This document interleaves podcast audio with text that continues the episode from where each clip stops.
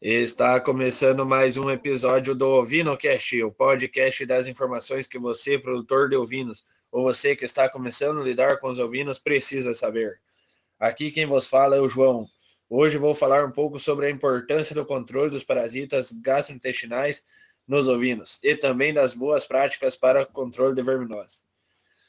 Os parasitas gastrointestinais representam a mais importante fonte de prejuízos para criadores de ovinos em várias regiões do mundo. Os prejuízos vão desde a redução do ganho de peso até a mortalidade dos animais. Os animais se infectam muitas vezes durante o pastejo, mas isso pode variar de acordo com a raça, idade e estado nutricional, podendo causar um grande impacto negativo sobre a produtividade individual do rebanho. Os animais que se infectam com a verminose vão apresentar sintomas, como apatia, mucosas anêmicas e edema submandibular. Então, para evitar mortalidade por parasitas gastrointestinais no seu rebanho de ovinos, métodos racionais de controle devem ser utilizados. Os métodos de controle têm como principal objetivo a redução da população dos parasitas, pois a utilização de medicamentos antiomíticos é a prática mais utilizada pelos produtores para controlar a infecção por parasitas. Porém, o uso indiscriminado tem levado ao aparecimento de resistência genética dos endoparasitas aos principais princípios ativos mais utilizados por fabricantes. A realização de um jejum de cerca de 12 horas antes do tratamento e utilização de doses corretas auxiliam na eficácia da medicação. Vale lembrar também que a nutrição adequada do rebanho, o tipo e o manejo de pastagem são aspectos importantes a serem observados pelos produtores, que devem combinar espécies de forrageiras com melhor valor nutritivo, mais adaptadas à região, e que não favoreçam o desenvolvimento de larvas de úmidos. Também os pastos não devem ter cobertura vegetal muito alta nem muito baixa e devem ter um bom sistema de drenagem. Outra forma fácil de auxiliar no controle é a rotação e descanso de áreas de pastagem nos sistemas de produção, pois uma simples utilização de um sistema racional de rotação de piquetes contribui para a redução na população de larvas viáveis evitar a troca frequente de vermífugos com diferentes princípios ativos, pesar os animais e dividi-los em grupos para administração correta de dose. Animais recém-adquiridos devem ser vermifugados antes de serem introduzidos no rebanho. As fêmeas prenhas ficam mais sensíveis à verminose e devem ser vermifugadas 30 dias antes do parto. Todas essas dicas são para melhorar a eficácia de tratamento de verminose no seu rebanho. Agora vamos ficar com a nossa colega Elisângela, que vai trazer algumas informações sobre as principais raças mais utilizadas pelos criadores de ovinos no sudoeste do Paraná. Boa noite, João. Hoje eu venho aqui falar um pouco sobre a raça Texan. É uma raça muito é, produzida aqui, uma das raças mais produzidas aqui na nossa região, assim como Ilha de França e Dorpel mas a Texan ela tem algumas características.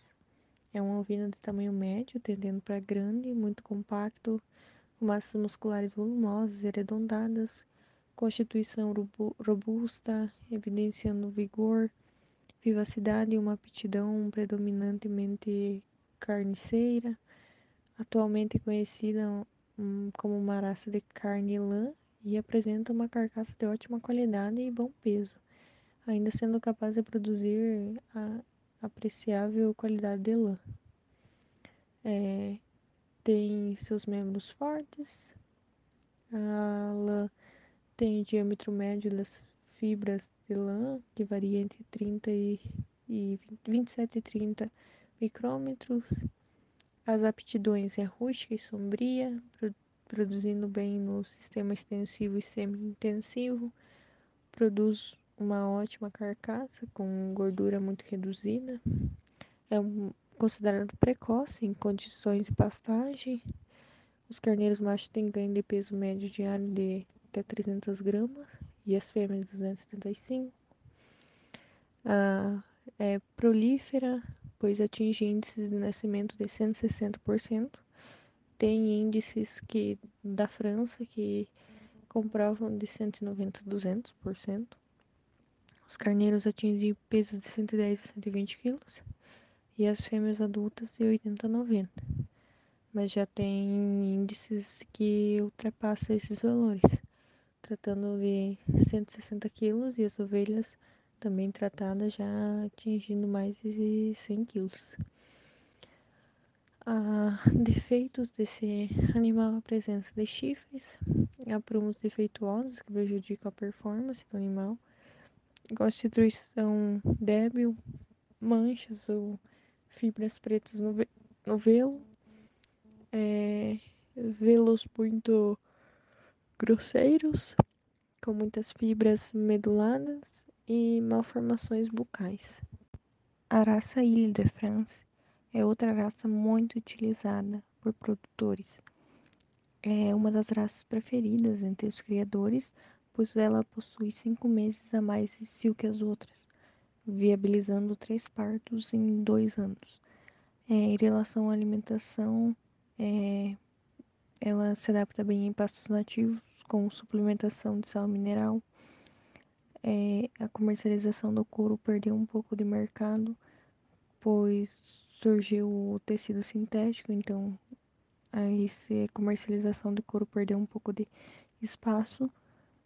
É, algumas outras características é que ele é de grande formato, é robusta, cabeça, crânio grande, forte, são animais machos, é, cobertos de lã, visão livre, orelhas e cara cobertos com pelos brancos fosco, as orelhas são médias e levemente erguidas, corpo comprido, longo, musculoso, peito longo e profundo, não deve haver depressão entre as, as costelas e paletas. Os membros possuem comprimento médio e ossos fortes. A raça é uma raça bastante pesada, joelhos bem afastados, cascos grandes e de cor branca. O velo é branco e de pouca extensão, as manchas são densas, cobre a cabeça até a, a linha dos olhos. As orelhas ficam descobertas e a cara e os olhos também. A aptidão dela é carcaça pesada e de muita qualidade, são precoces. As ovelhas pesam cerca de 80 quilos e os carneiros atingem pesos de 110 a 160 quilos. Podem produzir cordeiros em diversas épocas do ano. Bom, seria isso. É, até o próximo programa e boa noite.